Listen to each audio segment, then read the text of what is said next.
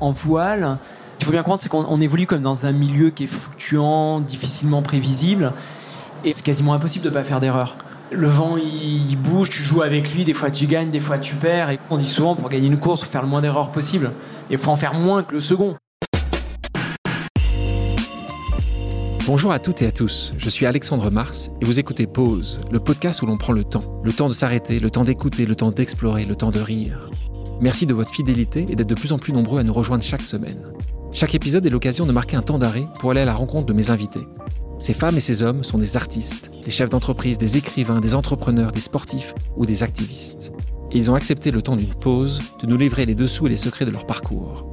Nous allons parler de réussite et d'échec, d'engagement et de mission, d'entrepreneuriat et de défis. Un moment unique et sans concession pour vous inspirer et vous évader. Vous êtes en pause, soyez les bienvenus. Aujourd'hui, le podcast Pause vous emmène en mer avec l'un des marins les plus talentueux de sa génération. Et c'est en live à l'événement Change Now que j'ai le plaisir d'enregistrer cet épisode. Pour mon invité d'aujourd'hui, la navigation est une affaire de famille, une passion transmise de père en fils. Jeune prodige de la voile, il effectue sa première traversée transatlantique à seulement 6 ans. Et tombe amoureux de l'univers marin, obtient son premier titre de champion de France d'optimiste à 14 ans. Un palmarès qui ne cesse de grandir avec les années, mais c'est sa victoire sur le Vendée Club en 2013 qui se charge de le faire connaître au grand public. Ce qui est peut-être moins connu, ce sont ses talents d'entrepreneur qu'il a développés en fondant Merconcept, qui opère une démarche de transfert technologique entre la course au large et la mobilité maritime afin de contribuer à la décarbonisation du transport. Le temps d'une pause, celui que l'on surnomme ça va le faire sourire. Le petit prince des océans, l'homme des records, euh, qu'est-ce qu'il y a d'autre? Le Mozart de la voile, nous emmène dans les coulisses de son parcours incroyable en évoquant le quotidien d'un navigateur, de sa passion, de ses peurs, de ses risques pris, de ses échecs, de ses réussites passées et de ses projets à venir. Bonjour François Gabard. Bonjour. Comment tu vas? Bah bien, bien, bien. On le voit souvent euh, chez Pause, on voit que ce que tes parents et tes grands-parents vont te transmettre va être essentiel dans le futur, puisque là, c'est ton papa qui va transmettre cet amour, qui lui-même, cet amour de la voile, de la mer, a été transmis par Papy Pomme. C'est ça, hein c'est ton, ton grand-papa C'est en effet paternel. Euh, donc mon, mon grand-père paternel faisait de la voile, aimait beaucoup les bateaux, et ça c'est aussi important, on en reparlera peut-être, mais mais il y, y, a la mer euh, et il y a aussi l'objet, le, bateau. Ce il que ça représente. en fait. ça mais mon père ou mon grand-père sont des bricoleurs. Ils, ils, adorent construire. Donc mon grand-père construisait des, des petits bateaux en bois. Il en a construit pour mon père qui lui-même en a construit. Donc il y, a, vraiment cette passion aussi de, de l'objet. Et, euh, et, en effet, donc il y a de la navigation côté paternel et du côté de mon grand-père. Je, je ne crois pas au génération au-delà. Donc je ne sais pas exactement l'origine et où, comment mon grand-père. Là, on est euh, bah, deuxième guerre mondiale, enfin au milieu du XXe siècle. Euh, mais voilà, on tombe dans, dans, dans, dans, la voile. Et après, mes parents, donc c'est mon père qui, qui, qui, amène ça, mais mes parents, eux deux, vont, vont aimer ça et on va passer beaucoup de temps en bateau. À tel point, et c'est un élément euh, structurant pour toi, le tour du monde. Je l'ai fait il y a quelques années de ça. Et c'est vrai quelque chose qui a été structurant, pas en bateau. J'ai fait un peu en bateau, un peu en train, un peu en voiture, un peu en avion. Je sais que ça a été extrêmement structurant pour la famille. Toi, ça s'est passé la même chose. Tu as 6 ans. Alors moi, j'ai pas fait le tour du monde. Non, tu as, as, fait de l'Atlantique. Mais, il n'empêche. Ah oui, mais évidemment. Donc, en bateau. Voilà, l'idée, donc, pour, pour réexpliquer, j'ai 6 ans. Moi, j'ai deux sœurs, une grande sœur et une petite sœur. On a, donc, au départ, on a 3, 6, 9. Euh, et donc mes parents décident de vivre, de prendre une année sabbatique et de vivre un an avec leurs enfants en bateau. Donc on va pas faire un tour du monde, on va faire un, on va dire un tour de l'Atlantique, une traversée de l'Atlantique, euh, euh enfin deux traversées, enfin un tour, un tour dans l'Atlantique Nord. Et oui, évidemment, c'est un moment qui est, qui est hyper important. Alors dans, dans nos vies à, à tous, hein, enfin pour mes sœurs, pour mes parents, enfin je pense que c'est hyper important. Et alors évidemment, quand après derrière, ça devient ton métier, ta passion, etc. On peut imaginer que c'est assez structurant. Dans ton livre qui s'appelle Rêver large, il y a un passage où tu expliques le départ. Départ quand avec tes deux parents, vous prenez ce bateau qui s'appelle Pescavel. Pescavel. Donc qui veut dire poisson volant en breton. Euh, et tu te retrouves là-dedans et, et tempête au départ, c'est comme ça que ça se passe. Et, là, euh, comment tu, te souviens Ou est-ce que c'est des images que tu as encore de tes 6 ans quand tu es euh, dans ce bateau, dans cette tempête? C'est intéressant parce que tu sais, quand tu à cet âge-là, 6-7 ans, tu as des souvenirs. Enfin, il y a un mélange de souvenirs. il y a beaucoup de souvenirs qui sont déjà de l'ordre euh, assez physique en fait. T'as pas des souvenirs euh, extrêmement euh, euh, millimétrés, tu vois. Il y, a- il y a des petits bouts par-ci par-là. Et par contre, ce qui est intéressant, c'est que je suis, je suis certain, par contre, que les- odeurs, les ambiances, les les mouvements, enfin tout ce qui est de l'ordre vraiment du un peu charnel, physique, ça tu l'enregistres énormément. Et euh, et je pense, moi, j'ai, euh, enfin, on a tous vécu un moment extrêmement agréable, positif. Et, euh, et oui, je pense que ça nous a tous marqué. Alors après, il y a vraiment l'élément voile qui vient se rajouter par-dessus. Mais alors a posteriori, oui, je me dis bah ah oui, enfin ça paraît un peu évident, etc. Mais, mais je pense qu'il n'y a pas que ça. C'est, plutôt une, une ambiance en fait où on se sent à l'aise et tous, toute la famille aujourd'hui sur un bateau. Dis-moi, oui, justement, tes deux sœurs. Elles, font pas de bateau, c'est pas leur métier. Elles en, elles en ont fait un petit peu après, mais c'est pas, euh, non, c'est pas une, la, la- bah, c'est pas leur métier, c'est pas leur passion, mais ça n'empêche qu'elles sont toujours très heureuses quand elles sont sur un bateau. Et il y a un truc, je trouve, qui est hyper intéressant dans, cette histoire, et justement, sur le, départ, c'est qu'en fait, euh, alors, oui, évidemment, il y, a- cette histoire de bateau. J'étais sur un bateau, que c'est un peu une évidence, mais au final, si j'essaye un peu de, a posteriori, de, rationaliser un peu de ça, enfin d'essayer de, voir ce qu'ils nous ont appris. Moi, il y a un truc que, que je trouve hyper intéressant, c'est nous, enfants, on on s'est pas forcément rendu compte à ce moment-là. Enfin, tu vois, t'es gamin, tu suis tes parents. Enfin, je veux dire, ils te, ils te disent, bah, demain, on va aller sur la Lune. Oui, euh, papa, maman, on va sur la Lune. En fait, tu vois, il y a, pas de. Tu te rends pas compte de tout ça. Et donc, du coup, bah, tu parles, par exemple, de coup de vent qu'on a eu au départ. Mais nous, gamins, on jouait dans le bateau, on ne se rendait compte de rien. Et, et je pense que les- nos parents, ils ont été super forts là-dessus pour nous, espèce de nous préserver de certains doutes qu'ils pouvaient avoir. Et par contre, je pense que on s'en est. Non, je crois qu'on s'en se rendait pas compte, mais on s'en est rendu compte dans les années qu'on suivit. C'était pas euh, on part et euh, tout est évident. Il y a évidemment mais des centaines de personnes dans l'entourage de mes parents qui disent non mais vous êtes inconscient, vous allez partir avec euh, vos enfants et c'est dangereux. Il y a eu 150 000 raisons de ne Ouais, pas, partir et ils l'ont quand même fait. Au final, à la fin, on est, on est content. Et ça, je pense que c'est intéressant parce que du coup, moi, ce que je retiens en tant qu'adulte des années plus tard, c'est bah, se dire finalement, quand tu as quelque chose dans les tripes et que tu as envie de le faire, tu le fais, que ce soit du bateau, du...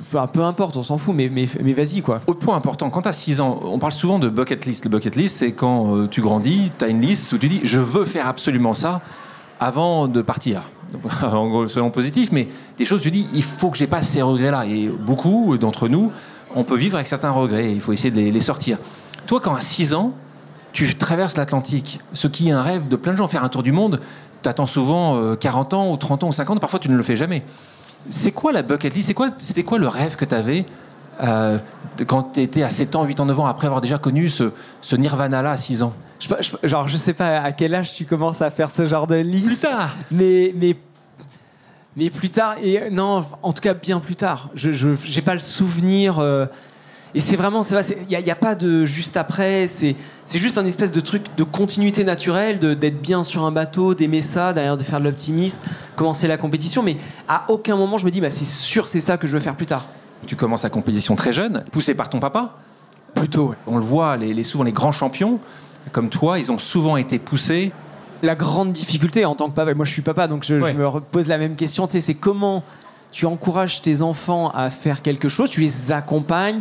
Alors des fois tu les pousses un peu, mais sans, enfin tu vois, c'est c'est ce subtil mélange de pousser un peu, mais mais pas de de pousser Toi, à toi, co- comment tu vas faire avec tes enfants Ah bah je sais pas. Euh, T'en as trois je- Ouais, j'en- bah, je- justement, c'est se dire euh, de, de, de les accompagner là où ils veulent aller.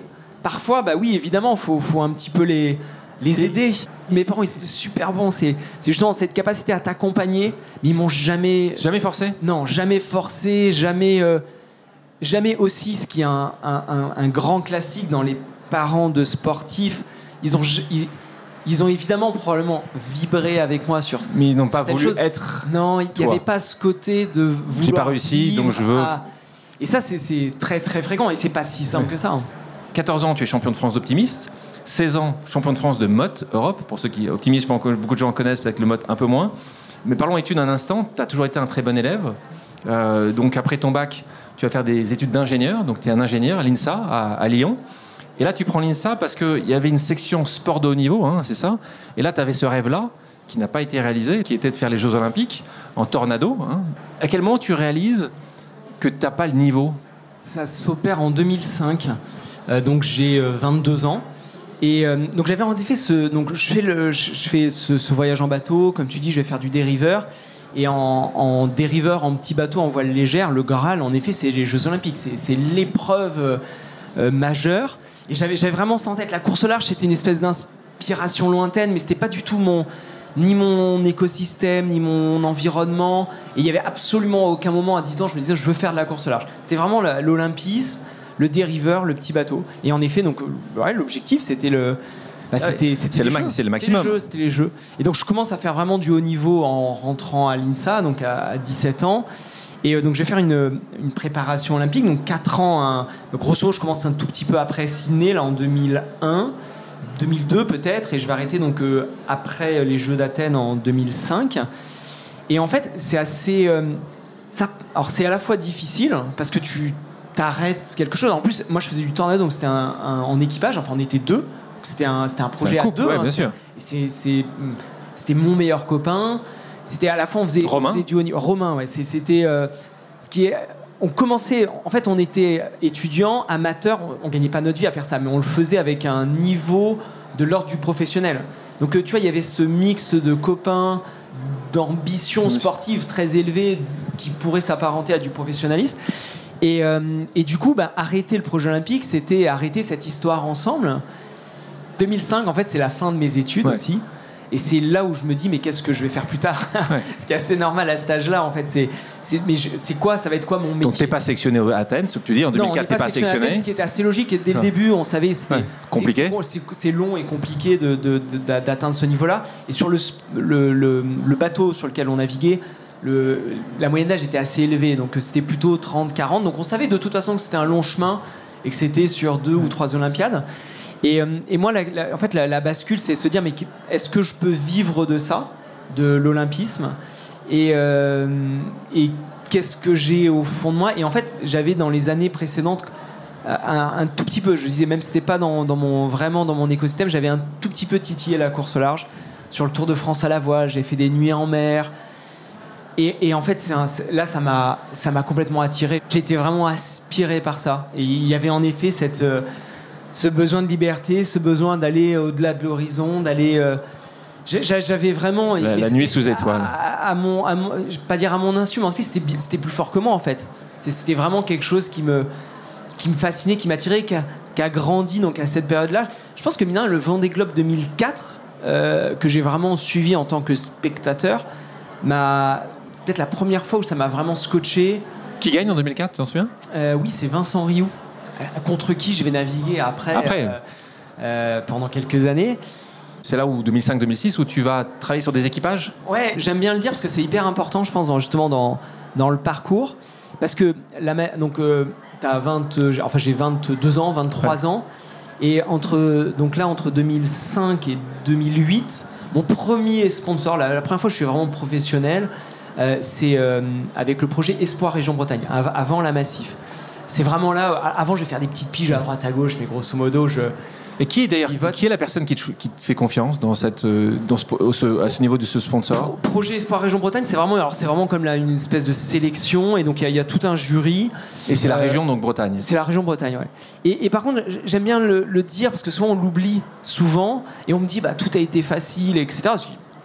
J'ai eu vachement d'enchaînements derrière assez extraordinaire, mais euh, deux trois ans où tu veux faire quelque chose mais tu n'y arrives pas. T'as pas les moyens C'est très très long.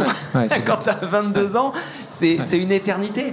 Et, et en fait, je pense que donc c'est pas une. Alors c'est à la fois une, une période euh, géniale parce que je vais faire un petit peu de coursage sans vraiment. Euh, par petits bouts, sans avoir mon propre projet, sans, sans, gagner ma vie, sans faire mon métier. Alors que tous mes copains, ma copine de l'époque, mon, mon, entourage travaillent, ils, bossent et tout. Et puis, bah, ils, là, mais François, t'es bien gentil. Euh, avec ton, enfin ton truc. C'était un peu le rêve, mais et en fait, je pense que ça s'est renforcé à ce moment-là.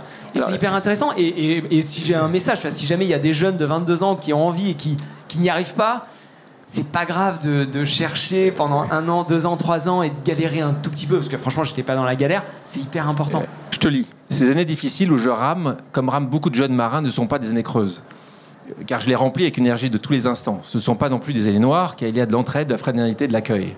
Aujourd'hui, ça donne envie d'en faire autant pour ceux qui se lancent avec un cœur gros comme ça, avec une naïveté heureuse de vivre, avec un enthousiasme tout neuf. C'est exactement ce que tu me dis là. C'est en gros globalement.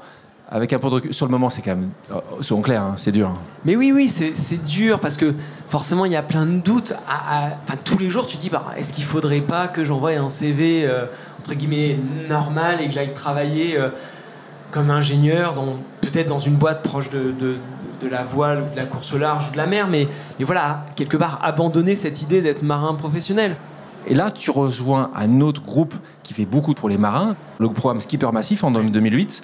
Comment tu es sélectionné? En fait, je vais faire deux processus de sélection. Donc, premier processus de sélection région Bretagne. Je vais euh, faire pendant deux ans du Figaro et après donc j'ai ce nouveau, cette nouvelle sélection et grosso modo faire très simple. La première c'était vraiment euh, pour les jeunes, d'ailleurs c'était inter- enfin pour les moins de 25 ans et la deuxième massive c'était il fallait déjà avoir fait le Figaro. Ouais, c'était un peu le- la, la marche au-dessus et l'objectif c'était d'essayer de gagner le Figaro. Non, mais c'est des, inter- interviews, c'est les meilleurs. euh, Ouais, donc c'est une sélection sur dossier d'abord, et puis après, je crois qu'on se retrouve, on est cinq finalistes. Euh, on se retrouve à La Rochelle, on a une semaine de régate, enfin 3-4 jours de régate. Donc ça, c'est sur l'eau. Et après, euh, une journée d'interview. Donc là, c'est avec alors des gens de la Fédération française de voile, des gens de la- de la- de l'assurance, hein, de la mutuelle. Euh, et là, c'est comme un entretien d'embauche Ouais. quelque part. hein. Enfin, c'est voilà, c'est on avait un petit espèce de petit oral où je pense qu'on présentait un projet, notre projet sportif. Puis après, euh, système de questions-réponses. Et combien ont été sélectionnés sur les cinq? Un- Il y en Ah, avait un, avait il y en avait qu'un. Oh Ouais, là un seul, là un seul. Ah, donc pression. euh, ouais, grosse. Ouais, ouais, il y avait de la pression. Donc ouais. ça se passe, ils ont bien choisi, hein, on peut les remercier, parce que tu termines deuxième de la Transat Jacques Vabre en 2009, euh, même chose sur la solitaire du Figaro. On arrive en 2013, euh, je disais euh, au préalable, c'est là où le grand public va te connaître, parce que une des... On va pas dire que c'est la plus grande course, euh, la- le Vendée Globe, mais en tout cas c'est la course qui inspire certainement le plus de personnes, euh, parce que c'est une course en solitaire, parce que tu fais le tour du monde, parce que les conditions sont extrêmement difficiles, parce qu'il y a eu chaque quatre années une histoire incroyable, souvent euh, entraide entre un marin qui va se détourner, on en a beaucoup d'exemples, qui va perdre potentiellement son classement ou qui va pour aider l'autre.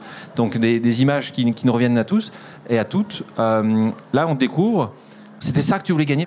Quand on revient quelques années avant, quand tu dis je veux faire la course au large, tu me parlais dans 2004. Ouais, mais je pense qu'en effet, Vendée Globe, c'est ça que tu voulais? M'a vraiment toujours attiré là. De, partir de 2004, c'est vraiment quelque chose. Quand je parle de la course large, alors oui, il y a le Figaro parce que c'est par là qu'on y accède, mais vraiment en ligne de mire. Enfin, il y a il y a, il y a- il y a ce Vendée Globe, cette course autour du monde en solitaire, ça me c'est quelque chose qui m'attire. Et alors c'est assez rigolo parce qu'on parlait juste avant de cette sélection massive en Figaro. Moi, quand je présente mon projet justement euh, devant les gens de la Massif pour faire pendant deux ans du Figaro, moi je représente un projet Vendée Globe à long terme. je m'en souviens d'ailleurs très bien. À la fin, tu sais, quand il, il te. Je sais plus exactement comment ça se passe, mais grosso modo, quand il, il te re- tout, le, tout le monde fait son truc, puis après on revient. Et là, je sens. ils me disent, mais là, tu ne parles que du Vendée Globe. Ouais. Euh, Je me dis, mince, j'étais peut-être hors sujet. Et en fait, ça- ça, C'est peut-être ça qui les a intéressés. ça- ouais, je pense que le, fait d'avoir une perspective euh, lointaine, ambitieuse, mais pas Ouais. non plus complètement derrière. Parce que je disais pas que j'allais le faire en 2012-2013. Ouais, bien sûr. hein. C'est juste que j'avais euh, voilà, cette envie de faire le Vendée Globe. Et je pense que ça les a, Ça les a intéressés, en tout cas. attirés. Et il y a un- quelque chose d'important parce que c'est vrai que passer du Figaro à l'IMOCA, au Vendée Globe, bah, il- là il y a quand même une grosse marche. Et, euh, et je pense que très rapidement, je suis sélectionné donc en Figaro.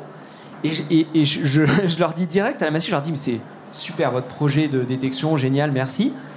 Mais ça ne marchera, parce que c'était le début hein, de, ce- Ouais, de ouais. cette détection, ça ne fonctionnera et ça ne marchera que si les marins qui passent par, votre- par votre processus de sélection, alors certes ils gagnent le Figaro, c'est génial, mais surtout, et ce qui est le plus important, c'est que derrière, ils aient justement euh, l'accès au projet qui leur fait rêver. Et donc moi, en c'est- c'est le Vendée Globe. Et, euh, et du coup, je, je- je leur dis, mais faut- donc aidez-moi. Moi, je suis jeune, j'ai pas de réseau. euh, Vous êtes justement une grande Ouais. assurance mutualiste euh, dans l'économie sociale et solidaire, dans, dans, dans la finance, dans la banque. Vous- Vous avez plein de, de, de- de contacts, carnets d'adresses. Aidez-moi dans les deux. On va faire deux ans ensemble. Je vous promets, je vais tout faire pour essayer de gagner le Figaro et, et faire un super projet. Et aidez-moi à faire le Vendée Globe. Et, euh, et c'est assez rigolo parce qu'en fait, au bout d'un an, on, on fait un peu le bilan et eux, dans leur tête, ils se disent en fait, nous aussi, on a envie de le faire le Vendée Globe. Donc Et c'est comme ça que ça, que ça ça, part. ça se passe. Le travail que tu fais sur le bateau fait partie de notre métier de marin. De développer ce bateau et de le faire progresser. Donc on pourrait retourner quelle est la part du marin dans l'état de performance d'un bateau. Moi, mon métier de marin, c'est évidemment d'être sur l'eau et d'essayer de le faire avancer le plus vite possible, mais c'est aussi d'être en amont dans des discussions avec les architectes pour savoir bah, comment on va dessiner le bateau, d'animer une équipe pour le développer, le construire. Novembre 2014, c'est la route du Rhum en IMOCA. Tu bats le record du Tour du Monde en solitaire en 2017. Je sais que tu les attends, ces pauses amicales. Je te propose euh, la première pause amicale. Le principe est toujours aussi simple. J'ai demandé à quelqu'un qui te connaît de te poser une question surprise. On l'écoute. Hello François, c'est Tom. Écoute, j'ai une question pour toi par rapport à cet exercice de tour du monde en solitaire. On sait que c'est quelque chose d'engagé, on sait que c'est quelque chose de, particulier par rapport à notre vie de tous les jours, que, que c'est pas anodin. Et donc ma question c'est, est-ce que ces tours du monde t'ont changé? J'imagine que oui. Et dans ce cas, comment ces tours du monde t'ont changé? Comment ils ont changé ta personnalité, ta façon de voir les choses, etc. Eh bien, merci pour ta réponse et à très vite. Question d'un autre skipper de talent, jeune, on en reparlera tout à l'heure, Tom Laperche. Qu'est-ce que ça a changé chez toi? Il y a un avant et un après? Ah Oui, évidemment. Souvent, je, dis ça et je, le, et je le pense vraiment, la, course au large et peut-être encore plus un tour du monde. En solitaire En solitaire, alors je ne l'ai jamais fait en équipage. Tout à fait. bien le faire et probablement que ça doit être. Euh, il doit y avoir des similitudes. Je, t'en parlerai quand je l'aurai fait. Euh, mais en fait, j'ai l'impression que c'est une espèce de, condensé euh, d'émotions très fortes que tu vis dans une vie normale. C'est-à-dire que tu, vas vivre des choses d'une intensité qui sont incroyables. Et, en effet, on, va dire dans, une vie, hein, la vie qu'on a à terre, ça t'arrive au lieu de ça t'arrive toutes les 5 minutes, toutes les heures, ça va t'arriver tous les 3 mois, les 6 mois ou les, tous les 10 ans. Euh, et, donc j'ai l'impression que bah, comme la vie nous change et nous fait apprendre, progresser, enfin je l'espère, je suis assez optimiste, mais bah, j'espère qu'en grandissant on, progresse. Bah, j'ai l'impression que ces petits moments de vie qui sont condensés, et ben ça, nous apprend, en fait, ça nous apporte beaucoup d'expérience. On vit plein de choses. On vit, en fait, et, je pense que c'est important de parler d'émotions. On vit des émotions d'une intensité qui sont incroyables. Et vivre ça, donc c'est l'expérience de la, de la vie. Et ben oui, je pense que ça, ça, te change. Euh, bien, pas bien. Alors j'espère, oui, parce que je suis positif. De la même façon que je pense que euh, grandir dans la vie nous fait évoluer d'une manière positive. Et ben je pense que quand on a la chance de vivre ces, ces émotions, ces expériences, ces galères, ces moments de joie, ces moments de bonheur, ces moments de difficulté, et eh ben, bah, tu ressors un, peu plus. Alors j'ai envie de dire peut-être pas plus grand, mais plus vieux, quoi. Tu vois, plus sage. Ouais, j'espère, parce qu'en effet, je. j'ai cet optimisme de penser qu'en vieillissant on devient plus sage, qui est peut-être pas si simple que ça. Et, et je pense qu'en faisant un tour du monde, bah, il y a un petit peu ça. Tu te, tu vieillis. J'espère dans le bon sens du terme. Bah, tu parles de, devenir sage. Parfois, on devient sage aussi avec euh, des défaites, avec des échecs. Bien sûr. Tu le sais très bien, c'est pas toujours accepté. Euh, on a beaucoup d'amis, je suis sûr que c'est le cas pour toi, qui parfois ont du mal avec ces échecs, ont du mal à les accepter. Euh, toi, il y en a un très fort, très, très important dans ta, dans ta carrière de marin. C'est la route du, du Rhum 2018, où là, tu perds, tu perds, parce que tu perds. T'es second mais pas par une journée de différence, ou 10 heures, ou 5 heures. Mais tu connais, tu souviens exactement le nombre de minutes, de, de secondes? Pas du tout, enfin 7 minutes. 7, euh, minutes, voilà. 7 minutes et 8 secondes. Euh, Francis Joyon, qui est un exceptionnel euh, skipper, il n'empêche, comment tu le vis, toi qui avais gagné quasiment tout précédemment? Tu avais fait second aussi, mais là, tu étais quand même sur une, une trajectoire où tu ne perdais pas. Et là, tu perds pour 7 minutes. Il faut savoir que c'est des heures et des heures et des jours sans dormir. Donc tu es dans un état de fatigue, de nervosité absolue. Comment tu fais sur le moment et puis une semaine après? C'est assez marrant comme euh, je perçois absolument pas ça comme un échec, cette deuxième place. C'est vraiment, et, je pense, j'ai vraiment cette sensation quelques minutes après avoir franchi ligne d'arrivée. Et là, donc 4 ans et quelques plus tard, j'ai toujours cette, sensation. Alors oui, c'est forcément une déception, évidemment, parce que je suis un sportif, que, tu veux gagner, que objectivement, j'en étais pas très loin. Donc, c'est assez légitime de, dire que tu, pouvais espérer gagner quand tu arrives si proche du, premier. Et quand j'étais en effet en tête pendant quasiment 6 euh, ou 7 jours, enfin quasiment l'intégralité de, la, traversée. Mais, euh, mais non, en fait, je, je vraiment, vraiment, vraiment, tu, tu- c'est pas, même sur le moment, bah, non, maintenant, c'est pas un Parce échec. fait, si, si tu re- refais la. Alors, ce qui veut pas dire que euh, c'était une course parfaite, évidemment que non. Ça veut pas dire qu'on n'a pas fait des. euh, des erreurs ou qu'on qu'on n'aurait pas pu mieux faire et, je dis euh, enfin moi pendant parce que la c'est course ton équipe, hein. et nous en amont avec toute mon équipe pour préparer cette course évidemment mais en fait donc je, faut resituer on prend le départ de la roue du Rhum je fais partie des favoris, mais, mais vraiment pas que, et pas forcément le favori. Donc, je, je- voilà, j'espérais, je venais battre le record du Tour du Monde, évidemment. Je, je venais là pour essayer Pour gagner. Mais, mais j'étais absolument pas euh, le favori. Il y avait d'autres bateaux, euh, dont Gitana à l'époque, qui était euh, un nouveau bateau qui allait vraiment vite. Donc je savais qu'à l'entraînement, je m'étais entraîné contre justement ce bateau, qui pour moi était vraiment un peu au-dessus du lot et qui était le favori. Et en fait, il se trouve, donc on fait le départ de la course. Donc la route du Rhum, c'est Saint-Malo, euh, la Guadeloupe, en solitaire. Et dans la Et là, t'as une avarie. nuit- Et là, t'as une avarie dans la Ah, première nuit. Plein en fait. J'en, enfin, j'en ai deux la première nuit, euh, euh, deux le lendemain. Oui, mais Et, dire et- ça. et- dire- et tous mes adversaires, enfin une grosse partie de la flotte est décimée. C'est-à-dire que euh, donc Gitana abandonne, Banque Populaire se retourne, abandonne, euh, Sodebo casse, s'arrête.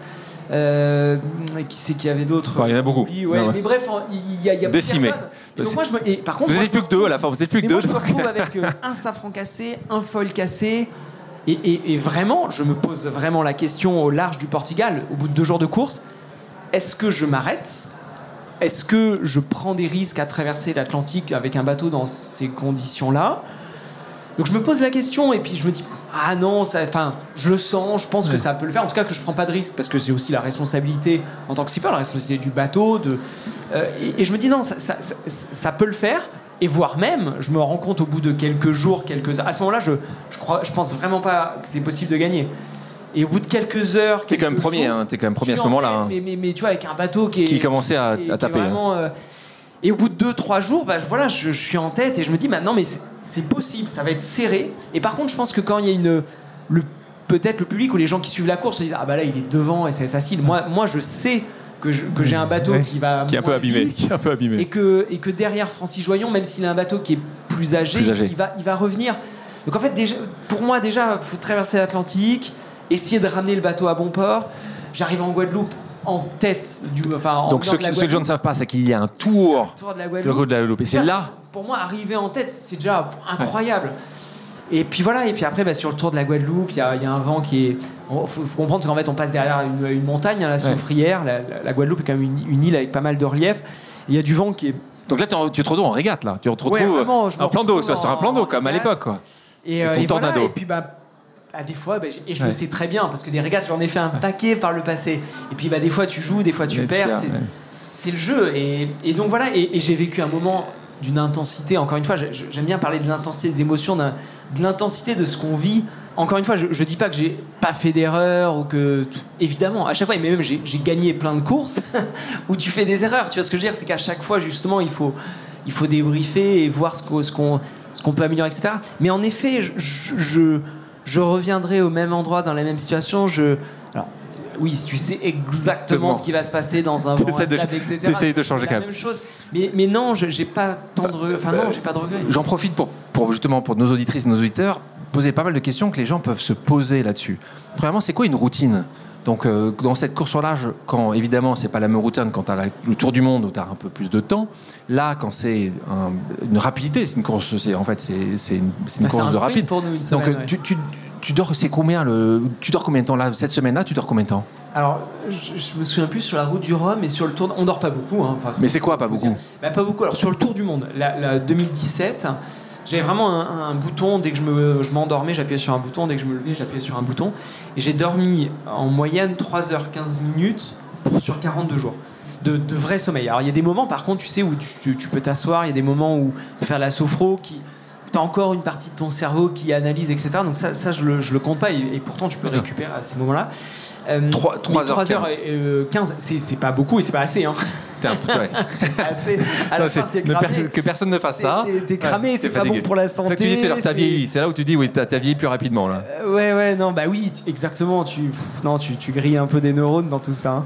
Et, euh, mais non, sur, et sur la semaine et sur la route du Rhum J'imagine. Même chose. Un peu moins, ouais, Un peu moins que ça encore. Euh, l'alimentation Ouais. C'est euh, même chose, c'est trois fois par jour, deux fois, c'est des bars. Bah, c'est bah, du coup, vu, que tu, alors, moi, après chacun un peu ses habitudes. Moi, j'essaie vraiment de garder un peu le la base du rythme qu'on peut avoir à terre, c'est-à-dire un petit déjeuner, un déjeuner au milieu de la journée, un dîner le soir. Et évidemment, vu que tu dors pas beaucoup, bah, il y a des moments. Euh, comme si tu fais la fête la nuit, hein, si tu fais une nuit blanche, euh, souvent à 4 h du matin, t'as faim? T'as faim, et ben c'est un peu pareil sur un bateau. Si jamais tu fais ton dîner le soir, mais que t'arrêtes pas de manœuvrer, tu dors pas, euh, ben dans la nuit. Donc voilà, tu as, plus d'encas, surtout bah, qu'on fait du sport. Il y a toujours une question G, c'est un peu comme l'équitation. Entre le cheval et le sportif qui va être sur le cheval, quelle est selon toi, quand tu regardes avec un peu de recul, la part du bateau et la part du pilote, du skipper aujourd'hui? Est-ce que ça peut arriver de dire bah non, c'est facile, hein, euh, François, euh, il a le meilleur bateau Donner un pourcentage extrêmement difficile. Donc évidemment, le, bateau, c'est un sport mécanique et le bateau est, crucial. Et ce qui est intéressant, euh, c'est également, et alors je ne connais pas très bien la Formule 1, mais, mais j'imagine de manière un peu similaire, mais le, le bateau, le travail que tu fais sur le bateau, dépend, ça fait partie de notre métier de marin de développer ce bateau et de le faire progresser. Donc de la même façon, on pourrait retourner quelle est la part euh, la part du marin dans l'état de performance d'un bateau. Parce que du coup, quand moi mon métier de marin, c'est évidemment d'être sur l'eau et d'essayer de le faire avancer le plus vite possible, mais c'est aussi d'être en amont euh, dans des discussions avec les architectes pour savoir bah, comment on va dessiner le bateau, d'animer une équipe pour le développer, le construire, le développer. Donc, euh, et tous les marins, tous les marins ont ça aujourd'hui plus ou moins, enfin oui, on, en tout cas, on a tous une responsabilité dans, dans, dans, ce bateau. Et alors plus ou moins, avec plus ou moins des appétences, euh, euh, parce qu'on a forcément des, des, compétences qui sont toutes différentes. Et donc il y a des gens qui vont peut-être être, euh, plus, tu vois, pour faire des, un peu des généralités, mais grosso modo, tu vois, pour faire tourner un projet, il faut des techniciens et des ingénieurs, il faut aussi des commerciaux, parce qu'il faut aussi une partie commerciale pour aller chercher un sponsor. Euh, et, donc, du coup, il y, a, des gens qui sont peut-être un peu plus euh, bah, sur la relation avec le sponsor. Il y en a d'autres qui sont plus sur le, bateau. Mais, c'est hyper important. Et, moi, c'est quelque chose qui. et j'en parlais tout au début. Je, dis, je suis amoureux de la voile, mais je suis vraiment aussi amoureux des bateaux. L'objet qui est un bateau, je trouve ça magnifique. Et, je, et j'aime cet objet. J'y attache beaucoup d'importance parce que je trouve que c'est. C'est pas, pas un objet quelconque, justement, quand tu vis des choses avec un. Tu fais un couple aussi avec un bateau. C'est-à-dire que. Alors, peut-être encore plus, pour le coup, quand tu es en solitaire, quand tu es tout seul avec un bateau, quand tu es en équipage, bah, aussi d'autres humains avec toi. Donc, du coup, tu, tu as toujours besoin de créer des liens et tu as cette énergie humaine qui est avec toi. Mais quand tu es tout seul, bah, du coup, il y a vraiment une connexion qui se fait avec le bateau. Et de la même façon, quelle est la part du bateau et du skipper? Et après, quelle est la part de l'adéquation du bateau avec son skipper. C'est-à-dire, pour prendre l'exemple même de la voiture, euh, bah, il y a, peut-être des voitures qui sont intrinsèquement très très performantes, mais qui sont adaptées à un style de pilotage euh, et donc qui sont plus ou moins adaptés. Et donc pour les bateaux, c'est pareil. Il y a des bateaux qui sont adaptés à un marin, et donc faut, faut arriver à trouver. alors toi, bon en tant que marin, créer un bon binôme avec ton bateau, et puis après, bah, il va avoir un bon bateau. Euh, D'ailleurs, tu le disais, hein, tu dis pour être un skipper aujourd'hui, il faut être scientifique, sportif, vendeur, DRH. Donc c'est vrai que ça fait quand même pas mal de choses. Et c'est vrai que les gens pourraient imaginer que tu vas sur un bateau, tu es très grand sportif, tu es un athlète et tu es un très bon marin, et tu y arriveras. En fait, tu te rends pas compte que tu as beaucoup de choses en amont et en aval. Trouver le sponsor euh, et même construire ce bateau-là. Euh, je vais te proposer une autre pause amicale. Salut François. Tout le monde admire les sportifs hors pair, l'entrepreneur unique sur le paysage français. Mais c'est l'homme derrière tout cela qui est encore plus incroyable, un meneur d'équipe extraordinaire avec un humour à toute épreuve. Je n'oublierai pas les jours où, en pleine traversée de l'Atlantique en solitaire, pour informer l'équipe à terre d'une avarie importante, non seulement tu as pris le temps de faire des dessins, mais d'en rajouter des blagues. Tu ne dormais déjà pas beaucoup, la météo n'était pas top, l'avarie était bien là, et bien sûr, tu allais réussir à la réparer tout seul. Mais juste avant, tu prenais le temps de rassurer tout le monde avec ton état d'esprit joyeux. Peux-tu nous dire comment tu fais? Allez, salut Message de Georgina Grenon, qui est une femme exceptionnelle, directrice de l'excellence environnementale pour les Jeux Olympiques de Paris 2024. Alors, comment tu fais pour être si joyeux? Ce qu'il faut bien comprendre, c'est qu'en fait, quand tu es sur le bateau, alors il y a des moments qui sont critiques, etc. Mais euh, en effet, on a une équipe à terre qui est, euh, bah, qui est un peu en stand-by. a, Combien de personnes d'ailleurs terre à ce moment-là Aujourd'hui, Aujourd'hui, il y a une, autour d'un trimaran ultime, il y a on va dire une vingtaine de personnes qui travaillent sur le projet. Et il y a euh, alors deux, trois personnes qui sont vraiment en veille permanente. Tout le temps. 24-24, euh, qui sont. Euh, tu, qui auraient de la météo, qui, te conseillent. Qui sont, vraiment derrière. Et puis après, il y a toute l'équipe technique qui peut être amenée à être appelée si jamais il y a un, souci sur un élément pour nous aider à le réparer. Donc on n'a pas le droit. Enfin, ça dépend des courses. Des fois, on peut s'arrêter et avoir l'équipe qui vient, intervient sur le bateau pour, euh, pour nous aider à réparer. Puis il y a certaines autres courses, comme la route du Rhum par exemple, où Enfin, si la route du Rhum, tu peux faire une escale. Mais bon, en général, euh, bref, il y, a des moments où le vent des globes, par exemple, tu n'as pas le droit d'avoir de l'assistance physique. Par contre, tu as le droit d'envoyer euh, une photo justement de ce qui est cassé et demander. C'est toi, qui, mais c'est toi qui dois le réparer. Et par contre, c'est toi physiquement qui dois le réparer. Et, et j'ai déjà vécu un tout petit peu. je sais que c'est pas simple quand tu es à terre c'est une grosse pression en fait. T'es es un peu, euh, bah, t'es passif et t'es pas dans l'action, donc c'est pas simple de, suivre le bateau. Et, euh, alors je, je, me souviens plus exactement de la situation, mais mais voilà, je pense qu'en effet, bah, à un moment donné, quand tu euh, bah, quand tu échanges avec ton équipe à terre, alors déjà tu essaies de en effet de les, les, les rassurer quand tout va bien, et puis quand il y a quelque chose qui, qui est cassé, etc. Faut faut arriver à, à recontextualiser, etc. pour bah, eux leur, faciliter la vie pour aller chercher la bonne info, la bonne personne. Et, je sais plus exactement, mais grosso modo, c'est quand même assez important de, bien. Euh, parce que finalement, ça fait partie du, jeu et du, jeu donc d'équipe. C'est d'essayer de, se mettre aussi à leur place à terre.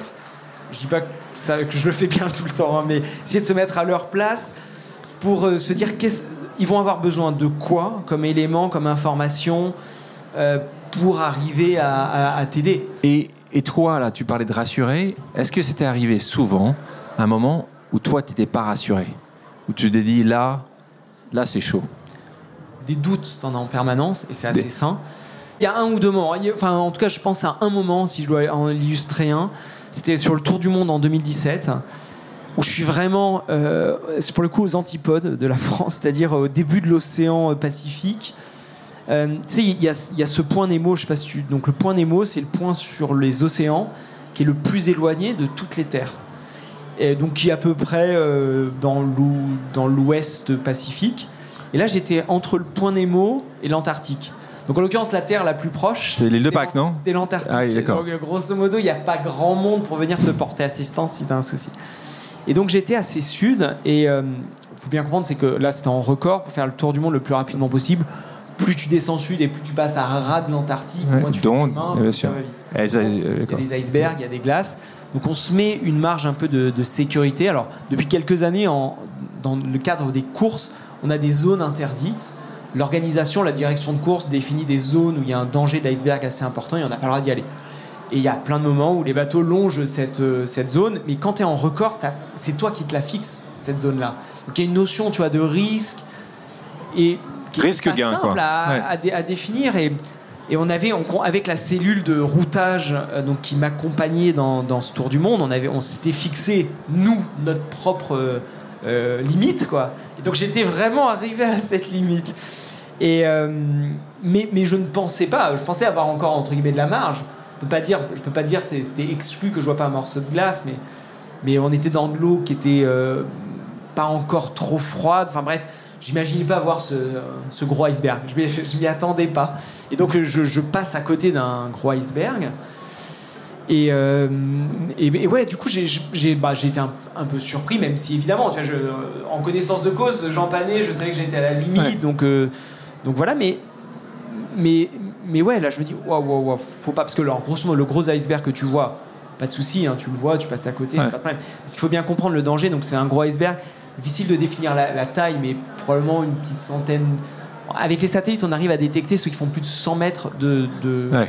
de, de- côté. Quoi. Donc, grosso modo, il devait faire à peu près une centaine de mètres. Il n'était pas détecté par les satellites, mais il faisait pas beaucoup moins. Mais ton radar Et- interne avait re- dé- dé- Alors, détecté. tu peux le détecter au radar ces, ces gros icebergs, mais après, le, si tu as un iceberg, il se disloque en petits morceaux. Il faut imaginer des petits morceaux de glace, un morceau de glace grand comme euh, la petite Ouais. boîte là, dans laquelle on Ouais. est aujourd'hui. Euh, tu vois, un Et ça, tu, truc, et ça, euh, tu tapes ça, et tu tapes ça. bah, ça, ça flotte entre. Ouais. Bah, du coup, ça, ça flotte à la surface de l'eau, mais il y a juste un 30% là qui dépasse.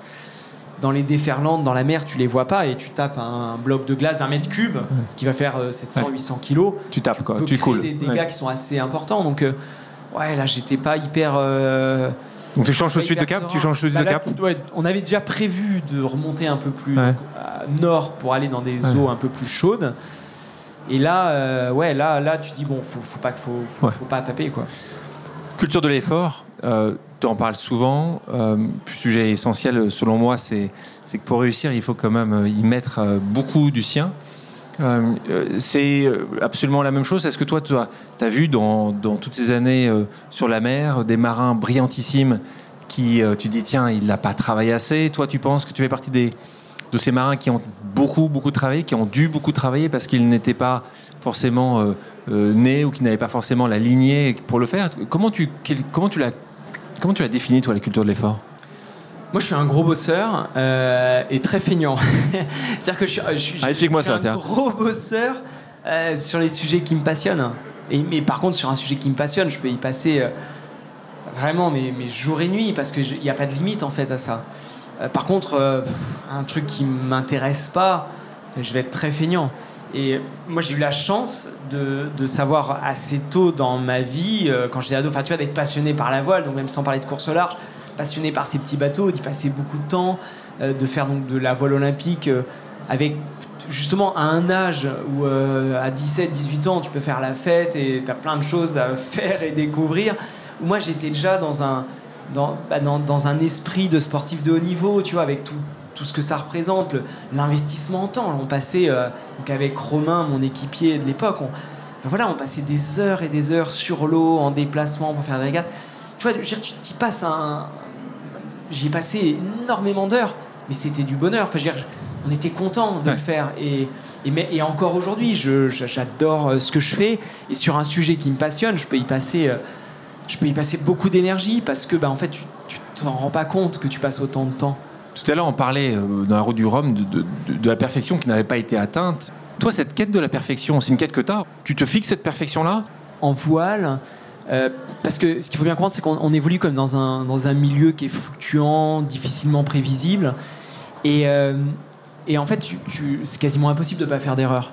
Enfin, tu vois, je veux dire, le, le vent, il, bouge, tu joues avec lui, des fois tu gagnes, des fois tu perds. Et grosso modo, on dit souvent, pour gagner une course, il faut faire le moins d'erreurs possible.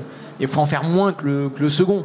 Mais euh, c'est difficile, tu peux difficilement, dans cet élément qui bouge, enfin, avoir bon à chaque fois. C'est un jeu, tu joues, tu perds. Donc dès le départ, toi, en fait, dès, dès- dès que tu as commencé à jouer, tu savais ça. Par contre, cette quête de, bah, d'excellence, oui, elle est, elle, elle est indispensable au sport de haut niveau. Elle, Dans les moyens que tu mets, tu veux dire Dans les moyens que tu vas mettre ex- ouais, dans cette, c'est une quête quand même, d'essayer d'aller vers l'excellence.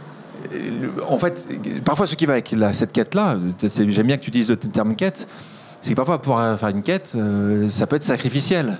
Euh, c'est que globalement, pour atteindre euh, cette excellence ou un objectif, tu dois faire des sacrifices. Et c'est les gens qui te disent qu'il n'y a pas de sacrifice, dis-moi, dis-moi. Choisir, c'est renoncer. Ouais, c'est- Enfin, de ouais. toute façon, le- la vie n'est fait que de compromis en permanence. Enfin, je veux dire, à, à- à tout point de vue. Donc, évidemment, quand tu es dans de l'excellence, tu tu t'approches d'un truc où il n'y a pas beaucoup de compromis, tourné vers la performance, etc. Mais la réalité de. Bah, Enfin, malgré tout, dans n'importe quel sport et n'importe quelle situation professionnelle, tu ne fais que des compromis tout le temps. Et, et- et toi, les- les- quel sacrifice tu dis, j'aurais peut-être pas dû euh, celui-là? T'en as un ou tu dis juste, non, il y en a beaucoup? Non, j'ai pas beaucoup de, de sacrifices. euh, Beaucoup de compromis, que je mais pas de regrette, Des sacrifices. compromis. Ce qui est sûr, c'est que forcément, tu, je, je veux. Tu, tu fais à la fois des sacrifices tous- tous les jours. Là, aujourd'hui, Ouais. je suis avec toi, je suis pas avec mes enfants. Tu as envie, avec tes enfants Ouais. ou avec ta femme, c'est. j'ai- alors, pour le coup, c'est pareil, c'est une quête d'absolu. Ouais. Je veux dire, tes enfants, tu vas être avec eux tout le temps. Et là aujourd'hui, je suis à Paris et je suis, je suis pas avec eux. Euh, Donc on est à c'est- peu près à la sortie de l'école, là, tu vois, dans pas longtemps. Bah, évidemment. Et alors après, c'est toujours pareil, c'est des équilibres à trouver. C'est-à-dire que si euh, je partais euh, six mois, ça irait pas. Et demain, euh, je serais quasiment à la sortie de l'école avec eux. Il y a toujours cette espèce d'équilibre à trouver euh, qui est jamais évident. Et je pense que c'est aussi une quête un peu permanente. Euh, mais non, j'ai pas de gros sacrifices en me disant euh, si je devais refaire les choses, Pas grand je chose. ferais évidemment tu t'ajustes un Ouais. petit peu, etc. Mais la ligne, de- la ligne est assez droite. Qui dit passion dit très prenant. C'est quelque chose qui t'anime, donc c'est pas facile de rentrer à la maison sur un sujet qui te passionne et de, de couper complètement. Une autre pause amicale, on écoute, c'est un autre skipper qui t'apprécie beaucoup. Oui, salut François. Euh, écoute, c'est Benjamin Ferré. Euh, je t'envoie cette petite question euh, justement d'un pays que tu affectionnes euh, particulièrement puisque je suis en Norvège. Et euh, écoute, aujourd'hui, moi, je prépare le Vendée Globe sur un bateau que tu connais bien puisque tu as remporté le Vendée Globe euh, 2012 avec, euh, avec ce bateau-là. Et, euh, et je découvre aussi à quel point euh, ces projets peuvent, être, euh, peuvent te happer et, euh, et te prendre énormément de, de temps, d'énergie, d'investissement. Et du coup, je me demandais comment toi, tu gérais euh, justement l'équilibre entre une vie, euh, une vie familiale euh, équilibrée et saine et, euh, et puis la vie de, de marin et de coureur au large qui euh, te procure des émotions qui sont euh, toujours d'une plus grande intensité. Donc comment tu arrives à, à mettre en adéquation euh, ces deux choses-là avec, euh, avec ta vie de famille? Voilà. Comment on fait? Je sais pas. Est-ce que j'y arrive? J'en sais pas. Euh, c'est pas Tu simple. penses? Ouais, c'est- évidemment pas simple, mais je- alors souvent j'essaie de relativiser.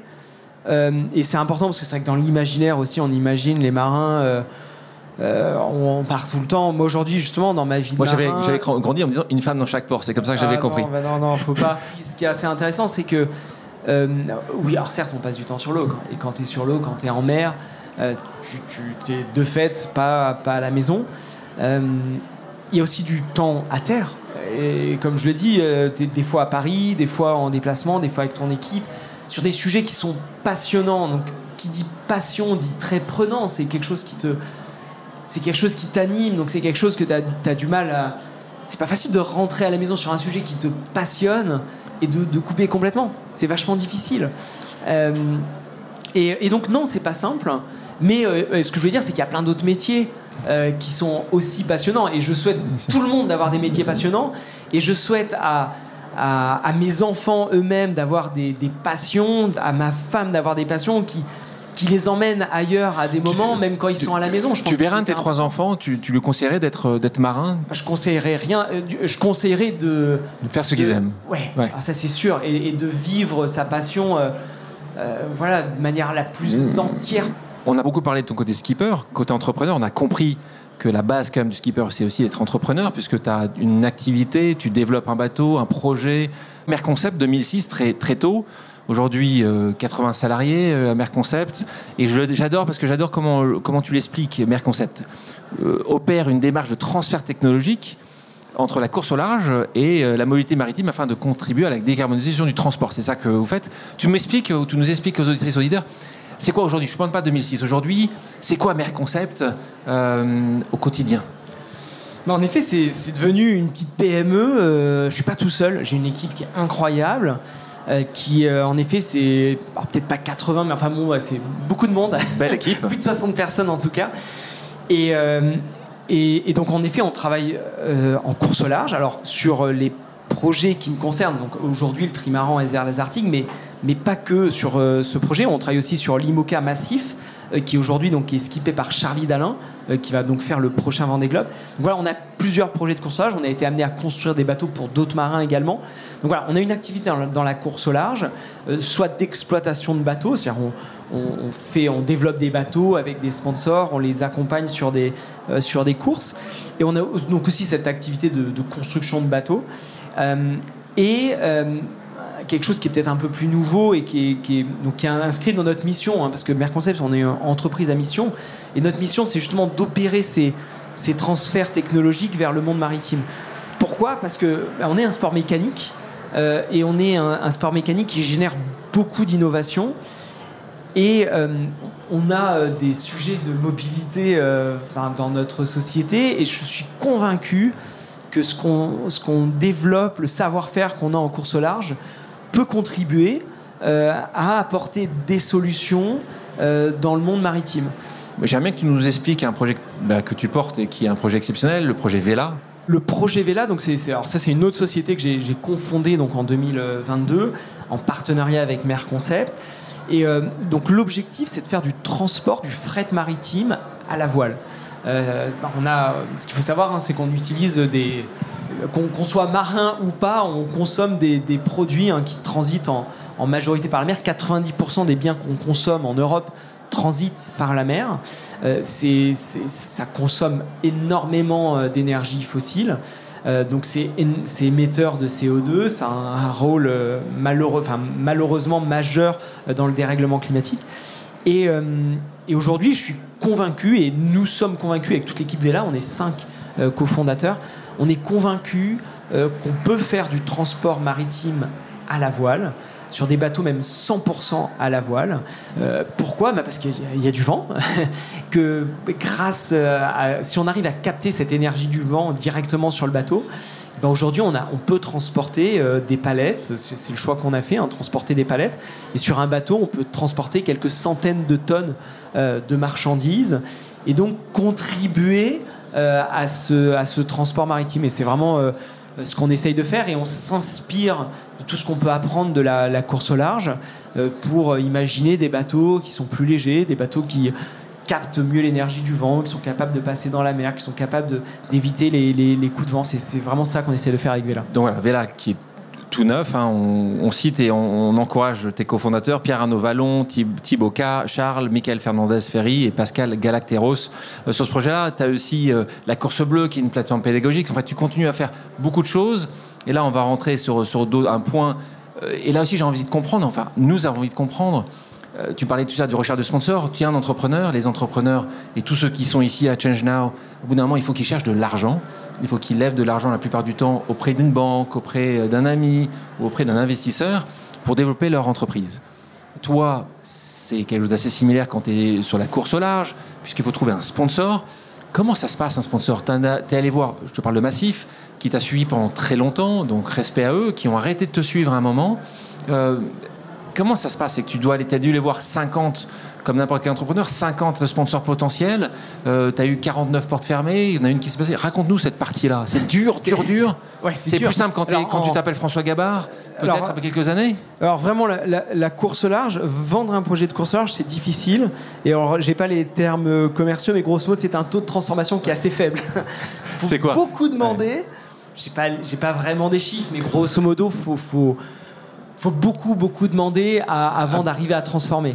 Euh, et alors, j'ai la chance, parce que du coup, je l'ai beaucoup fait en 2006-2007, où j'avais un, un, réseau euh, proche de zéro, c'est-à-dire je connaissais personne. Alors là, les, les portes restaient fermées euh, dès le début. Quoi. Qui est François Gabard Bah oui. Exactement. Euh, j'ai la chance, et parce que j'ai eu, euh, bah, le, j'ai eu à retrouver un partenaire donc avec ce nouveau trimaran qui donc aujourd'hui s'appelle le trimaran SVR Lazartic. Qu'est-ce qui se passe à ce moment? Pourquoi? Pourquoi ils arrêtent Changement de stratégie. C'est un nouveau patron qui dit. ouais, une équipe dirigeante de manière générale. Enfin, tu sais, c'est des projets qui sont, c'est des grands projets hein, qui sont stratégiques pour des groupes. Beaucoup, beaucoup d'argent. Hein. Il y a, y a, y a des, et qui rapportent aussi beaucoup. Hein, donc on, ah des, oui. Des retours sur investissement. Bien sûr, très intéressant. intéressant. Et, et, Massif continue et avec nous. Hein, avec ton IMOCA. On, travaille euh, avec Massif sur l'IMOCA. Donc euh, l'histoire elle, continue. Et par contre là, il y a eu, bah, il y a eu une bascule sur euh, sur le trimaran. Et en effet, il a fallu aller retrouver des nouveaux sponsors. Euh, et, c'est pas simple. Et alors, et alors la chance que j'ai. ça a été plus simple que 2006. C'est plus facile d'ouvrir des portes. D'accord. Par contre, euh, j'ouvrais des portes aussi avec un projet qui était plus important. Euh, et donc là, on est, oui, on est sur des budgets qui sont conséquents. Donc, on parle assez rapidement à des conseils d'administration, à, des comités de direction, à des dirigeants. et ça, c'est pas simple. Et, c'est marrant, mais je pense qu'il y a un, un, sujet qui est vraiment pas simple aujourd'hui dans ce type de niveau d'engagement et niveau financier, c'est que tu te retrouves assez souvent à devoir euh, convaincre, parce que c'est des projets à plusieurs millions d'euros, c'est rare que tu doives convaincre une personne. Souvent, tu dois convaincre un conseil d'administration, un comité de direction. Et, euh, c'est rare, des fois tu as la majorité, mais grosso c'est rare d'avoir l'unanimité, tu ouais. vois. C'est parce qu'il y a forcément il y a beaucoup de risques dans des projets comme ça. Et j'ai eu la chance de rencontrer Didier Tabary, donc le, le fondateur du groupe. Crest, qui est lui vraiment un, bah, c'est, un dirigeant, un entrepreneur qui a une vision long terme et, et qui avait la possibilité de prendre ce genre de décision seul. Et c'est beaucoup plus facile. Plus facile. Alors là, tu dis quelques millions. Soyons clairs, quand tu es sur des projets des ultimes ou des ultimas, on est sur des sommes qui sont plus proches de dizaines de millions d'euros que de millions d'euros. Donc c'est des sommes très très importantes dont on parle ici, mais comme tu le dis, avec beaucoup beaucoup de visibilité, puisque c'est très relayé par les médias. hein. C'est comme le Tour de France. Euh, souvent, les sponsors retrouvent quelque chose d'intéressant et c'est pour ça qu'ils Ouais, investissent. c'est, hein. c'est des budgets d'exploitation en l'occurrence qui, qui sont quand même de quelques millions d'euros. Je ne vais pas donner de chiffres. Euh, Mais on aime les chiffres, tu sais, François. Ah je- tu, tu vas me dire. je- Euh, mais euh, La construction, oui, la construction d'un bateau. Ne me dis pas que c'est 2 millions pour, pour Non, non, non, reconstruire non, un. c'est- c'est des D'accord, on parle de 15 millions, 20 millions, 25 millions pour construire ces bateaux-là. c'est hein. C'est des, des bateaux qui s'amortissent sur plusieurs années. Évidemment. Euh, et par contre, bah, et je pense que c'est important justement sur le retour sur investissement. Là, je fais un peu ma, Ouais. la promo de la course large. hein. Bien sûr. Ça fait partie de mon, mon job, mais on, on a des retours qui sont super importants. Et par exemple, sur le, bah, ces 10 années que j'ai pu passer euh, avec euh, la, la Massif, le retour sur investissement, donc, qui est calculé en, en équivalent d'achat d'espace. Milliards, bien des- sûr. des sociétés. Et ça, c'est c'est 160 millions d'euros. Un point essentiel dans ta vie de marin, c'est que tu annonces quelque chose récemment, parce que tu mets en pause ta carrière de navigateur. Décision euh, que tu avais en tête depuis deux ans, depuis six mois. euh, J'aimerais bien mettre une pause parce qu'on est sur, au podcast pause. Euh, la pause, elle est assez relative parce que je, je continue à faire de la course au large euh, en équipage. En équipage. double. Par exemple, cette année, euh, là en 2023, donc je vais faire la, la course du Fastnet au mois de juillet. On va faire la Transat Jacques Vabre à la fin de l'année. En revanche, en effet, je ne vais pas faire le tour du monde en solitaire en début d'année prochaine. Donc voilà, c'est juste dans le programme euh, avec le trimaran et les Artigues. je, je vais je vais pas faire ce tour du monde en solitaire. Par contre, je vais faire euh, bah, les courses en double, les courses en équipage. On va faire un trophée Jules Verne, donc un tour du monde en en équipage. équipage. Ça y est, il est là. Il est là. On l'a. Ouais, on l'a. c'est ça qui est, qui est- qui est quand même un- quelque chose qui me fait vraiment En rêver. équipage, quoi. Tu l'as jamais Ouais, fait, celui-là. Tu l'as jamais fait. c'est vraiment quelque chose qui me qui m'attire, qui m'assure. Donc donc voilà, je vais, con- je vais continuer à beaucoup naviguer. Euh, voilà. En revanche, par contre, je je suis content de, de passer la main à un jeune marin qu'on a entendu tout à l'heure, hein, c'est Tom Laperche, avec qui je vais faire la Transat Jacques Vabre à la fin de l'année. Euh, parce que bah, je suis content de. Je suis content de vraiment voilà, de passer la main dans le sens de, transmettre, d'accompagner aussi un marin et un projet différemment, c'est-à-dire en étant aussi euh, pendant la course à terre, dans les semaines et mois qui vont passer, alors pas mal sur l'eau, hein, parce qu'on sera en Jacques Vabre, on va faire un- un- une traversée atlantique quelques semaines avant ce tour du monde. Donc je vais être beaucoup sur l'eau avec lui. Et voilà, c'était un exercice qui m'intéressait. euh, parce que peut-être aussi quand j'étais plus jeune, j'ai eu la chance de, bah voilà, d'être accompagné euh, par mentor. des marins extraordinaires. Michel Desjoyaux, j'ai navigué avec euh, Quito de Pavant, avec plein de marins qui m'ont fait confiance, qui m'ont appris, qui m'ont qui m'ont poussé. Et, et je, transmettre. je suis content de Transmettre. ouais, de transmettre à Tom. Et encore une personne euh, que j'apprécie beaucoup qui va te poser cette nouvelle question. Bonjour François, voici la question que j'aimerais vous, vous poser. Pour un marin comme vous qui avez presque tout gagné, pourquoi avez-vous souhaité passer la barre de votre bateau sur la prochaine course autour du monde en solitaire en janvier prochain, qui sera en plus une nouveauté? Question de Jérôme Casadieu, directeur de la rédaction de l'équipe. Tout le monde se la pose. Et en fait, tu dis c'est c'est la transmission, c'est le moment. Il n'y a pas quelque chose d'autre derrière? C'est. euh, T'as Non, fait le tour de ça? T'as fait le tour de la solitaire? Je pense qu'on on n'en fait jamais vraiment le tour. Et en même temps, il faut aussi savoir à, à un moment donné. euh, bah voilà, il y a aussi plein d'autres choses qui me qui m'attirent, qui me passionnent. Euh, Il y a des marins incroyables, dont encore une fois Tom fait partie, euh, qui, euh, qui ont aussi leur place sur ces bateaux-là pour, bah, pour exprimer tout leur talent, tout leur potentiel. Et, et en fait, je me sens très aligné avec ça. Et je pense que c'est peut-être le plus important, c'est de, de, de bien. savoir Personne t'a forcé la main. ah non, non, non, de, de- voilà, vraiment de savoir euh, ce que tu as au fond de toi, ce que tu as envie de faire, euh, là où tu te sens euh, contribuer à apporter dans un projet. Et c'est là où je me sentais le plus aligné avec moi-même, avec, euh, Aujourd'hui. avec justement avec ma vie, ma vie de sportif, ma vie personnelle, ma vie euh, familiale. Et donc, donc voilà, c'était assez logique et assez cohérent. Et je suis, et je suis content de, de- d'avoir pris quelque part cette décision et d'avoir. euh, Et accepté facilement par ton sponsor. Oh, Oui, ouais, ça Oui. c'est. Oui, oui, carrément. Oui, oui, non, non, si, si. Je, bah oui, oui, d'accord. Euh, c'est un vrai oui, c'est un franc oui. Un vrai oui. Dans le milieu marin, moi j'ai toujours eu l'impression de cette entraide, tu vois, la véritable entraide, c'est une image que j'ai euh, historique. Tu la confirmes, il y, a, il y a toujours cette entraide entre les marins, il y a une sorte de, de communauté très forte. Oui, oui, il y a une, une communauté euh, très forte. Je, je vois où tu veux en venir. J'en suis sûr, je le vois dans ton œil qui brille. Non, non, non. Non, mais en euh, fait, moi non, j'ai. non, non, mais si, c'est une réalité. alors, comment on Alors, l'explique, alors? c'est- et, et- et- non, non, mais c'est un milieu qui est extraordinaire que j'aime beaucoup. Euh, Il y, a- y a- il y a, ouais, il y a, il y a- il y a des échanges euh, entre les marins, même justement contre les marins, contre qui on navigue et contre qui on, euh, bah, on est en compétition. Il y a, il y a- il y a- il y a beaucoup de respect, il y a beaucoup d'admiration, et c'est quelque chose qui m'a, bah, qui, qui m- qui m'a vachement accompagné hein, dans, dans mon- dans mon métier. Donc François, tu vois, tu vois, je veux arriver? Moi, je le, pensais, je le pensais vraiment. Et là, je me retrouve en 2022 euh, en lisant euh, mon quotidien préféré. Et là, je vois François Gabard contre le reste du monde.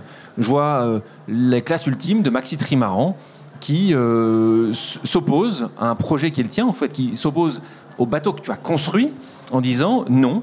Ce bateau ne devrait pas participer. On est à la, route du Rhum. Euh, il te respectait, enfin, il te, il reprochait de ne pas respecter la conformité architecturale de la catégorie. Alors, je vais pas vous embêter euh, euh, tous ceux qui m'écoutent, mais c'est pour être plus précis. Je me souviens, c'est la règle 3.11 du RSO. Tu vois, on peut toujours trouver des choses à redire. Moi, j'étais extrêmement étonné. Enfin, c'est un jeu, tu vois, c'est ce- c'est un jeu où, la technologie, l'innovation euh, a une place importante. Et là, je me suis retrouvé en lisant en fait euh, une armada de, seigneurs, de, marins euh, de talent et de sponsors, soyons très clairs, qui s'opposaient à toi. Et c'est là où je me dis, euh, l'argent a-t-il raison de tout? Est-ce que, parce que c'est des conditions évidemment, c'est beaucoup d'argent qu'on commence à mettre dans ces, bateaux-là avec beaucoup de sponsors, toi, tu as été fracassé par ça Tu as été abîmé par, par voir autant d'amis, parfois, qui euh, se sont opposés à ta participation? Ça, c'est bien terminé. Hein. Ouais, ça C'est bien terminé. exactement. Donc on va à la fin, vais- on va aller pour ceux qui n'ont pas suivi. Ça c'est bien terminé. Tu as pu concourir. Faire la route du Rhum, tu as terminé. tu as terminé. Aujourd'hui, deuxième. La route du Deuxième, Rhum. hein, celle-là, la route du Rhum, il faudra que tu, bah, tu l'as déjà gagné, donc ça va. mais en, en IMOCA. Et ouais, Donc non, alors- non, non, et donc oui, ça s'est bien terminé. Et, alors tu vois, on parlait tout à l'heure de, des expériences de vie, probablement que ça c'est une expérience de vie également, peut-être un peu plus négatif que positif, décevant, etc. Et, voilà, je suis, quelqu'un, je, je le revendique, d'optimiste, positif. Et, euh, et donc voilà, on est, on est, euh, est sorti de, cette phase euh, difficile, et c'est ce que je retiens. Et, voilà, j'espère et, je pense que, enfin justement ce milieu d'une manière extrêmement majoritaire et voilà a plein de bienveillance bien plein sûr. d'ondes positives et donc voilà j'espère que c'est que un petit épisode et, euh, et qu'on va, qu'on passer au-delà de ça et par contre tu as raison euh, enfin je, Ah. et alors, je, je le rattache pas forcément à cette situation attention mais d'une manière générale je pense qu'il faut être extrêmement vigilant et c'est dans tous les secteurs. Encore une fois, sais pas euh, à ce moment-là, et, et ce- mais dès qu'il y a beaucoup euh, d'argent, dès qu'il y a beaucoup de- d'enjeux, dès qu'il y a beaucoup de pouvoir, dès qu'il y a Mais que justement, c'est la bah, question. Des fois, des fois, ça complexifie et Notre- notre pureté, ça, ça pervertit. cette pureté qu'on voit, dans- moi j'ai grandi avec cette pureté, ces marins, ces difficultés. euh, sans, moi j'étais pas là pour Tabarly, je sais que c'était le grand, grand fan de ta famille, Cola et autres, mais j'ai toujours grandi dans cette vision et j'étais un peu étonné. Je, préfère dire. et, euh, en fait, je, je pense alors, il faut aussi euh, euh, re- recontextualiser, etc. Et alors, sans minimiser ce qui s'est passé, mais en même temps, je pense que dans la vie de la course, j'ai eu plein d'histoires. Mais, mais c'est pour ça que je me posais la question. Et ça, ça n'a pas eu un- une petite, ça a eu certainement une petite incidence sur ta décision d'arrêter la course au solitaire. Non, non, non, Non, parce que c'était quelque chose qui avait Ok, été déjà euh, pensé. euh, On continue et après une pause amicale, on va faire une pause familiale. Tu vas voir qui te pose une question. Tu aimerais parfois troquer tes talents de navigateur pour ceux de musicien, alors voici ma question. Si j'étais le génie d'Aladin et que je te propose demain soir de te produire à l'Olympia, avec quel artiste aimerais-tu jouer? Quel titre choisirais-tu? Et quel serait ton instrument de musique? Alors, ceux qui ne le savent pas, pour pas bien connaître François, il- c'est un amoureux de la musique. Il aurait espéré potentiellement être euh, un rocker ou un, un chanteur. Euh, et c'est une question de Virginie Valentini, qui est ton épouse, qui est journaliste, euh, et qui te pose cette question-là. Alors, à l'Olympia. Ah, elle est bien celle-là, hein Elle est bien ou pas Elle est pas mal, elle est pas pas mal. Alors, Bah non, mais je, je l'ai souvent dit parce que j'ai beaucoup de. Enfin, je suis assez fan de Ah. Ben Mazu et j'en ai Voilà. souvent parlé, donc euh, sans, Sans trop de surprise. Donc on est sur Ben Mazuet qui était ici et que pour ceux qui n'ont pas écouté le podcast avec Ben, écoutez-le. Un, un artiste absolument génial. Quel titre de Ben? Je sais pas, mais alors tu as du coup justement vu que c'est c'est ma femme euh, qui euh, qui pose la question, genre, parce que alors du coup je je je je- je- il y a une chanson que j'aime beaucoup de pas pas de Ben, Ah d'accord. bah, donc, bah, mais du coup avec tu- donc- de la guitare, pas de. Ben, mais il y a une chanson que j'aime beaucoup de, alors, je sais pas si je prononce bien, aussi Elliott, c'est un groupe canadien je crois, euh, avec un petit duo euh, que je trouvais très bien, je trouvais Là, fabuleux avec ma femme si on pouvait changer les chansons en- ensemble. Ok, on, Virginie, n'est pas vraiment capable pour le moment. Euh, mais Il n'y a plus qu'à travailler. Une pause musicale maintenant. Quelle est ta chanson culte Et on va l'écouter. Aussi Elliott, I Got You Honey. Your light is on me. I can say I have no parts, I have no lies, but I have you have me, honey. Pour terminer, passons à une pause flash avec quelques questions rapides.